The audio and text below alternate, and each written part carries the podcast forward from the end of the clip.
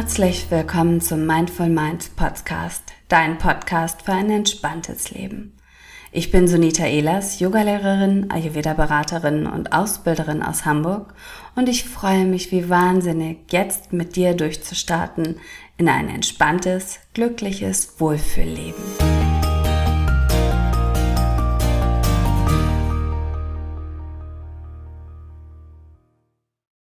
Ja, ihr Lieben, herzlich willkommen zu einer neuen Folge Mindful Minds Podcast. Heute bin ich im Gespräch mit Iris Mittelhove und Iris ist Führungskräfte, Coach und Trainerin und das schon seit fast oder über 20 Jahren.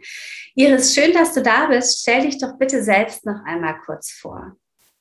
Ja, vielen Dank, Sunita. Ich freue mich sehr, dass ich hier dabei bin mit deiner tollen Reihe. Ich habe sie mir auch angeschaut, alles.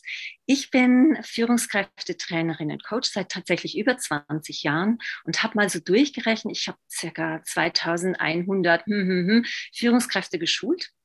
Und, ähm, und da ist Kommunikation eines der wichtigsten Dinge. Weil wenn du mit Menschen arbeitest oder bist, dann bist du ja immer im Kontakt in irgendeiner Form. Und Kommunikation hat mich wirklich schon so seit Kindheit begleitet. Meine Eltern hatten ein Einzelunternehmen äh, und da ging es immer darum, wie rede ich denn mit den Kunden? Weil Kunden kann man schnell verbrennen, äh, verbrennen und verbrellen, wie bestimmt jeder von euch auch kennt und weiß durch eigenes Erleben. Und dann habe ich sogar noch einen Beruf gehabt, Logopädin. Ich war mal Logopädin mit eigener Praxis, mit mehreren Mitarbeitern und da hatte ich natürlich beides. Einerseits den Umgang mit Mitarbeitern, andererseits aber auch Menschen, die so gestört sind in ihrer Kommunikation.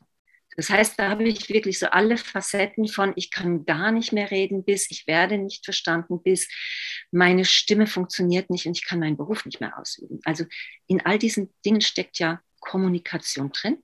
Und jetzt seit über 20 Jahren eben, ich habe ein Studium Sprecherziehung, Sprechwissenschaft mit Schwerpunkt Rhetorik und Kommunikation gemacht. Und äh, ja, man kann wirklich sagen, mein ganzes Leben ist damit verknüpft, wie kommuniziere ich und wie kommuniziere ich gut das heißt, ich muss auch drauf schauen, wie ich kommuniziere. Also achtsam sein, weil du weißt selbst, Sunita, wenn du ein falsches Wort sagst, wenn du in irgendeiner Situation jemanden angreifst durch Worte, dann ist schnell sowas wie eine Brücke abgebrochen. Ja, soweit. Ja. Ich wollte dich nicht unterbrechen. Okay, sehr gut. Es ist ein super spannendes Thema und jetzt, wo du das ansprichst, ähm, kommt mir persönlich wieder in meinen Gedanken. Ich bin ja ganz viele Jahre geflogen als Stewardess und oder als Purserette bei einer großen deutschen Fluggesellschaft. Und schon da war dieses Thema Kommunikation so, so wichtig, weil du hast zum Teil in Notsituationen einfach nur ganz einen kurzen Moment Zeit, dem Gegenüber das zu erzählen, was du gerade siehst und hörst oder in welcher Situation du dich befindest. Und äh, schon da wurden wir geschult, darauf wirklich exakt das auszusprechen, was wirklich jetzt gerade stattfindet, weil ähm, es ist ja auch ganz oft so, dass du etwas sagst und dein Gegenüber versteht es ganz, ganz anders. Und ähm, da ist, glaube ich, einfach achtsame Kommunikation ein ganz, ganz wichtiges Thema, weil mm, es ja nicht nur darauf ankommt, was ich sage, sondern auch zu erkennen, kommt das wirklich an, was, was ich ausdrücken möchte. Ja. Was, was bedeutet für dich persönlich wirklich dieses Thema achtsame Kommunikation?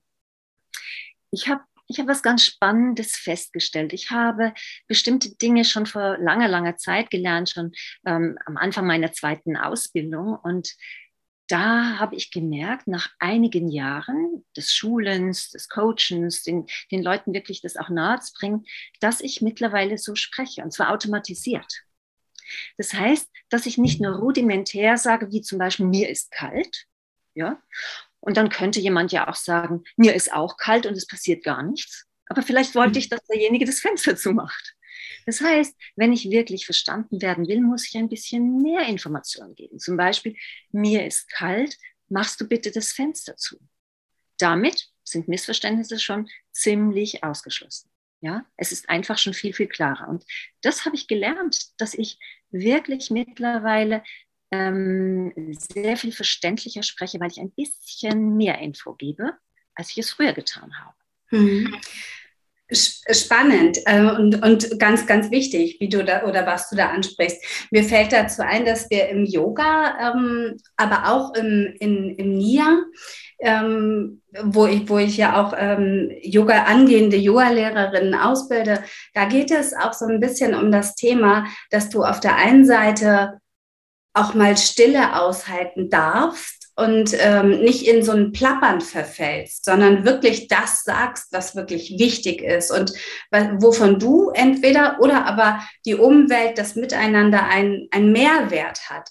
Also nicht einfach nur irgendetwas rauszuplappern, weil du denkst, oh, das ist jetzt gerade in meinem Kopf und ähm, ja, ich weiß gar nicht, wie ich das jetzt äh, positiv, also so nach dem Motto, ich, wenn ich es erzähle, ist es dann bei dir und ich brauche mich nicht mehr darum zu kümmern. Also einfach das nur so rauszuhauen.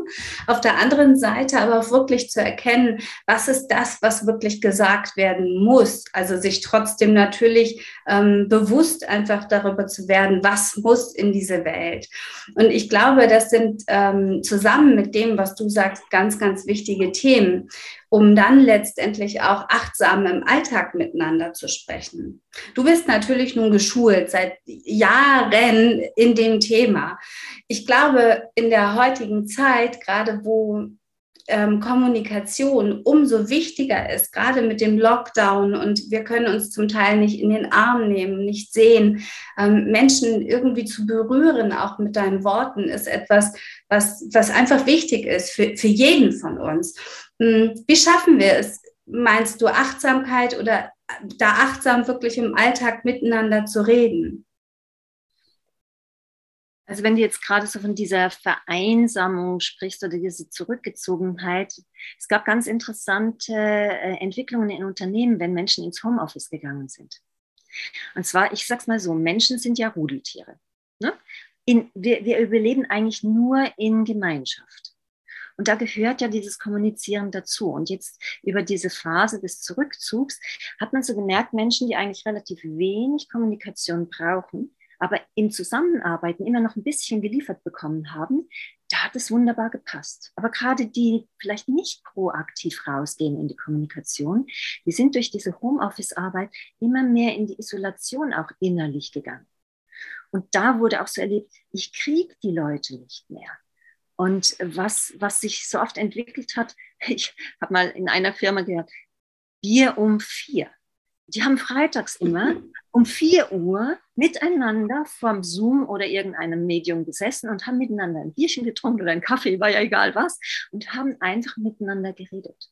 Haben einfach mhm. gesagt, ich bin noch da und ich bin auch für dich da, ich bin ansprechbar. Ja, du bist nicht alleine, du, du, du kannst immer noch in Kontakt sein. Und das hat die Stimmung dann maßgeblich wieder verändert, dass die Leute auch in anderen Calls wieder äh, Bilder angemacht haben, wieder proaktiver auf Probleme angesprochen haben. Und das fand ich oft sehr achtsam auch von den Teammitgliedern ja. Führungskräften, dass sie gesagt haben, meine Leute driften mir ab und ich möchte, dass sie bei uns bleiben. Ja. Und das gehörte für mich auch zur Achtsamkeit in dieser schwierigen Zeit dazu. Ja. Ja. Ja, ganz, ganz wichtig und ganz, ganz äh, spannend, dass du das gerade ansprichst, weil ich glaube, viele ähm, haben, in, in, haben ja dieses Medium auf der einen Seite gewertschätzt, auch die Online-Welt, auf der anderen Seite haben sie aber auch regelrecht so Blockaden dagegen entwickelt und sagen, auch nicht schon wieder Zoom-Meeting, nicht schon wieder dies. Ähm, ich glaube, es liegt aber vor allem daran, dass viele von diesen Meetings ähm, einfach auch so einseitig stattgefunden haben. Weil ich habe im Lockdown auch mehrere Weiterbildungen besucht und habe das genutzt so für mich und für, für meine Kompetenzen und äh, saß zum Teil wirklich in Meetings, die gingen über ein Wochenende und äh, Samstag, Sonntag von 8.30 Uhr bis 17 Uhr. Und das erste Mal, dass ich selbst was sagen durfte in diesem Meeting, waren dann zum Teil wirklich Samstagabend um 17 Uhr. Und ähm, ich glaube, die, die die Herangehensweise spielte da eine große Rolle, weil wenn ich das zum Beispiel mit dem vergleiche, was wir gemacht haben, wir haben ja auch eine Online-Ausbildung kreiert zum Meditationsleiter in der Zeit, in, am Anfang des Lockdowns. Und da sind zum Beispiel ganz, ganz wundervolle Begegnungen daraus entstanden. Es hängt aber natürlich auch stark damit zusammen, wie derjenige, der das Meeting leitet, in dem Sinne einfach, wie achtsam er vielleicht auch das Gegenüber wahrnimmt. Ja. Wenn du, wenn du das jetzt so auf dem Job äh, rüberbrichst, finde ich das total spannend, weil Ayurvedisch kannst du das auch noch so benennen, weil es gibt halt typ, verschiedene Typen und äh, manche Typen, die reden halt einfach gern, manche Typen ziehen sich eher zurück oder manche Typen preschen auch eher voran. Es kommt da auch so ein bisschen auf das Dosha an. Und deswegen ist es so selbstverständlich und ganz klar, dass manche damit gut zurechtgekommen sind und manche eben nicht. Wenn du jetzt aber das, so, das, was du erzählt hast, zum Beispiel, das ähm, runterbrichst auf die Achtsamkeit im Miteinander, mit, mit, im Job, für Führungskräfte oder auch im Alltag. Welche positiven Auswirkungen erkennst du da noch, wenn du, wenn wir wirklich achtsam miteinander kommunizieren? Vielleicht erlebst du es selbst ja auch in deiner eigenen Familie. Ja. Was ich tatsächlich ganz spannend finde, ist, wenn Menschen an Kommunikation denken, dann denken sie oft an, ich muss sprechen. Ich finde, Kommunikation ist noch viel, viel mehr. Wenn ich zum Beispiel zuhöre, dann ist es für mich eine der höchsten Qualitäten von Kommunikation. Weil dann bin ich ja ganz beim anderen, dann bin ich ja wirklich im Zusammensein. Und da kann ich sehr achtsam sein. Vielleicht kennst du das auch. Ne? Du bist irgendwie beschäftigt und dann kommt jemand und spricht dich an und du sagst ja, ja und er ist weg und du weißt gar nicht mehr, was passiert war. Das heißt, die Kommunikation war ziemlich einseitig, weil du bist gar nicht dabei gewesen eigentlich. Ja. Dann gibt es Situationen, wo du merkst, aha, ich wäre jetzt, ich wäre jetzt gerade bei was anderem, aber ich spüre und höre, der will ja was von mir. Wenn jemand auf mich zukommt, möchte er entweder eine Info abladen oder sogar wirklich etwas über sich sagen. Ja? Und wenn wir jetzt mal so auch ins Private gehen, wie oft sind zum Beispiel Eltern beschäftigt mit was, dann kommt das Kind erzählt von der Schule und die Eltern hören mit halbem Ohr hin. Dabei ist es etwas, was dem Kind wichtig ist. Das ist heute passiert. Da war was für mich, das ich heute und jetzt erzählen möchte. Und dann ist Achtsamkeit in der Kommunikation für mich, wirklich Augen und Ohren aufzumachen und zu hören, nicht nur, was sagst du, sondern auch, warum sagst du das? Und wie geht es dir mit dem, was du sagst? Und vielleicht brauchst du mich nur als Zuhörer, vielleicht brauchst du mich aber auch noch für zum Beispiel dich in den Arm zu nehmen oder sowas. Das heißt, über die Kommunikation kriegen wir ja im Grunde zu all das, was auch Beziehung miteinander ausmacht, mit. Und Zuhören ist für mich eine der wichtigsten Qualitäten in der Kommunikation. Und wie du vorhin auch gesagt hast, Stille aushalten und mal nur zuhören und nicht sofort Ratschläge geben. Für mich ist das Wort Ratschlag, da steckt ja das Wort Schlagen drin. Und ich denke, Menschen, wir sind so oft so lösungsorientiert, dass wir sofort Ratschläge haben für den, der mit uns sprechen will. Aber vielleicht möchte er nur was loswerden. Ich habe dann so ein schönes Beispiel. Mein Mann ist ein wunderbarer Mensch. Er sorgt sich und kümmert sich wirklich um mich. Und wenn ich zum Beispiel nach Hause gekommen bin nach einem langen Tag und habe gesagt, boah, heute war ein anstrengender Tag, dann war er unglaublich gerne bereit, eine Lösung zu finden. Dann geh doch in die Badewanne. Ich will nicht in die Badewanne. Ich wollte was ganz was anderes. Ja? Und da habe ich auch gelernt zu sagen, bitte hör mir einfach mal fünf Minuten zu, ich muss das loswerden. Und ja. dafür, dafür habe ich auch zwei Worte kreiert, die mir ganz gut gefallen, und zwar Rotwein und Blaumann. Wenn jemand kommt und irgendwas sagt wie, ich bin total K.O. Dann haben wir jetzt eine Lösung gefunden. Mein Mann fragt mich Rotwein oder Blaumann. Blaumann heißt, er soll etwas für mich tun. Rotwein heißt, hör mir zu und nimm dir ein paar Minuten Zeit. Ja. Das hat uns achtsamer gemacht. Ich finde es eine, sowas ist auch eine kleine Idee, wie man im, ha äh, im Haus und in der Familie vielleicht ganz gut zurechtkommt, wenn jemand nicht sofort versteht, was braucht. Ja, schön. Ein schöner, ein schöner Hinweis, glaube ich, auch für viele Eltern ähm, in Bezug auf das, was du auch gesagt hast mit den Kindern, dass man sich da wirklich so Schlüsselworte kreiert, zusammen entwickelt und da in, in diese Kommunikation miteinander geht. Für mich geht es noch auch ein Stückchen weiter. Ich weiß nicht, ob du das ähm, du kennst es sicherlich, aber ähm, wenn, wenn dir jemand etwas erzählt und du währenddessen natürlich auf der einen Seite möchtest du Ratschläge geben, auf der anderen Seite ähm, schon im Kopf einfach so ganz, ganz viele Gedanken ablaufen.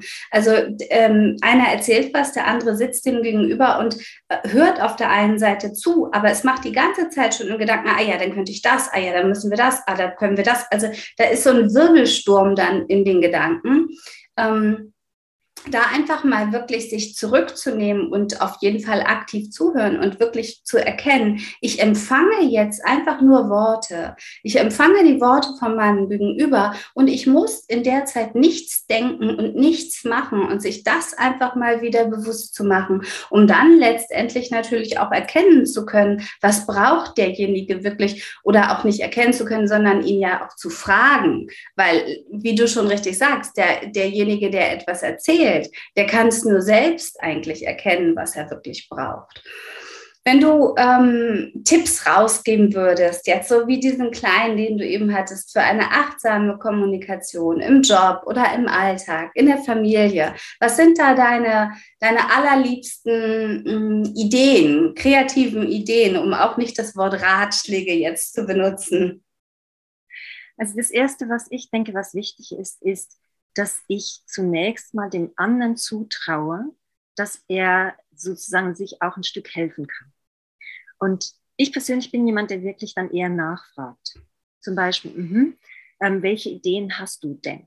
Ne, was könntest du jetzt tun? Dass ich wirklich erstmal den anderen Rahmen lasse. Vielleicht hat er sich das noch gar nicht gefragt und entstehen sofort gute Ideen, weil ich immer sage, so wie du auch angedeutet hast, ich glaube, dass die Lösung, die passt, in der Regel schon in dem anderen ein Stück weit vorhanden ist. Meine Idee mag überhaupt nicht passen für diese Geschichte, die derjenige braucht. Also meine Lösung muss keine gute Antwort auf seine Frage sein. Deshalb glaube ich, ist das Erste, was wir machen können, wirklich zu sagen, du, ähm, was könnte dir helfen? Oder auch, was brauchst du jetzt von mir? Und wenn dann keine Lösung ist, dann kann ich immer noch sagen, möchtest du eine Idee von mir hören? Mhm. Das finde ich sehr achtsam. Möchtest du etwas von mir hören? Darf ich etwas, darf ich eine Lösung vorschlagen? Das ist natürlich jetzt etwas, was einem vielleicht nicht im Alltag sofort einfällt, aber das kann man ja üben. Das kann man ausprobieren. Und immer wieder ja. auch, ich frage dich, bevor ich sage. Ja. Und das hilft sehr. Ja, das ist ein wunderbarer Tipp, vor allen Dingen, weil ich glaube, dieses ähm, wirklich gleich loszupreschen mit Ideen dem anderen gegenüber, das äh, nimmt dem auch je, demjenigen die Chance, wirklich selbst überhaupt bewusst wahrzunehmen, was, was man, was derjenige überhaupt braucht. Mm, Im, im Yin-Yoga zum Beispiel ist es so, dass wir, da, dass wir sagen, ähm, du hältst ja die, die Haltung ganz lange, passiv eher, um wirklich wieder an diesen tiefen inneren Lehrer praktisch wieder zu, herauszuhören und zu fühlen, was dein Körper braucht, wie es dir wirklich geht, was, äh, wie es sich anfühlt, wie du atmest. Im Ayurveda wiederum ähm, geht es so ein bisschen da äh, auch in, ähnliche, in die ähnliche Richtung. Da Ayurveda geht davon aus, dass in jedem von uns wohnt so eine ganz tiefe Weisheit inne, die über Jahre hinweg aber so zugeschachtelt wurde von, von Ratschlägen, von, von Werbeindustrie, Industrie, von allen möglichen Dingen von außen, die wir erstmal wieder freischaufeln müssen und eigentlich erstmal wieder erkennen müssen, was braucht unser Körper, auch unsere Organe. Und ähm, spannend zu sehen natürlich auch, dass wir das genauso auf die Kommunikation und auf das Miteinander reden und sprechen und hören ja auch runterbrechen können. Ich finde, das ist ein ganz, ganz interessantes Thema. Du hast mir ja vorhin erzählt, du bist gerade in Griechenland. Hast du das Gefühl, dass das jetzt nochmal, die haben wir nicht abgesprochen, die Frage, aber ich hoffe, dass das in Ordnung ist, dass es auch kulturelle Unterschiede gibt in der Kommunikation? Ähm, absolut. Also ganz, ganz starke Unterschiede. Ähm, vielleicht ein Beispiel. Wenn ihr schon mal in Asien wart, also Zuhörer du, ähm, dann ist es so, dass wenn man zum Beispiel in China ist, ja, ähm, ich habe da mal geschult und hatte Teilnehmer und immer wenn ich eine Frage gestellt habe, war Stille. Und ich war so erstaunt und habe so gewartet und gewartet und gewartet. Und immer wenn meine deutsche Ungeduld dann durchschlug und ich dann praktisch zum nächsten gegangen bin, dann kam ganz zart jemand mit einer Frage. Und wenn ich das zum Beispiel im deutschsprachigen Raum mache, dann sind sofort Fragen da. Dann denke ich, die haben ja schon die ganze Zeit über ihre Fragen nachgedacht. Haben sie noch gehört, was ich gesagt habe? Ich bin nicht sicher. Also das ist so ein Beispiel vielleicht. Oder auch Kritik äußern. Wenn man asiatischen Raum gerade raus, wie wir das kennen, Kritik äußert, das ist ein absoluter Fauxpas. Beide Seiten haben im Grunde ihre, ihr Gesicht verloren. Also vor allem der Sprecher, aber auch der andere, der es empfangen hat. Beide verlieren ihr Gesicht. Das finde ich einen schönen Ausdruck auch. Ja? Werden schlecht angesehen dadurch.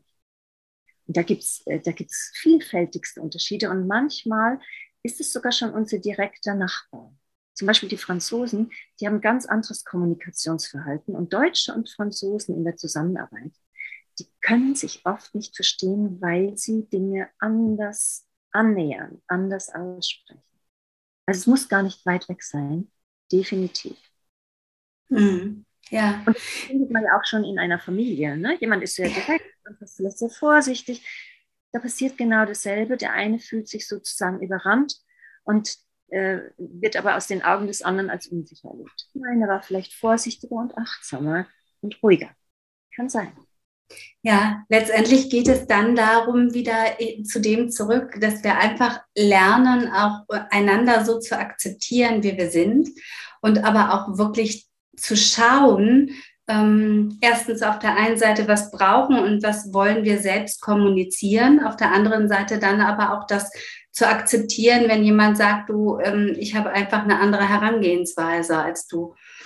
Ein ganz, ganz spannendes Thema. Ich ähm, finde, ich glaube, da kann man wirklich noch tiefer einsteigen, weil, weil es auch einfach viel bewirkt und eine, eine große, so einen großen Rattenschwanz hinter sich herzieht, wie wir miteinander sprechen und kommunizieren. Wenn wir über Kommunikation sprechen, denken wir oft nur an andere. Eigentlich sprechen wir auch innerlich. Spreche ich zum Beispiel mit mir, ah, das hast du schon wieder nicht geschafft, dann bin ich ja in einer ganz anderen Stimmung wie, mh, das ist jetzt schief gelaufen, das habe ich daraus gelernt, wie werde ich es das nächste Mal tun? Ja. Oder wie, ich bin eine kranke Frau oder ich bin eine Frau, die Krankheiten hat. Das ja. eine ist absolut und damit bringen wir uns in eine ganz andere, andere innere Haltung, wie wenn wir das offen lassen und Möglichkeiten noch nach draußen bringen. Und das ja. finde ich auch wichtig, dass, ich, dass man drauf schaut, wie gehe ich sprachlich mit mir innerlich um. Ja, ein ganz, ganz wunderschöner Abschluss und wie recht du hast. Liebe Iris, danke dir für diese schönen Worte und für das ganz, ganz spannende Gespräch. Ähm, ja, wir stellen natürlich auch deine Kontaktdaten später noch in die Kommentare, in die Show Notes, äh, dass die Hörerinnen sich mit dir connecten können und mit dir verbinden können. Ähm, für mich ist es auch was, was wirklich wichtig ist, miteinander und eine Verbindung auch zu schaffen über die Kommunikation. Vielen Dank an dich. Vielen Dank an die Zuhörer.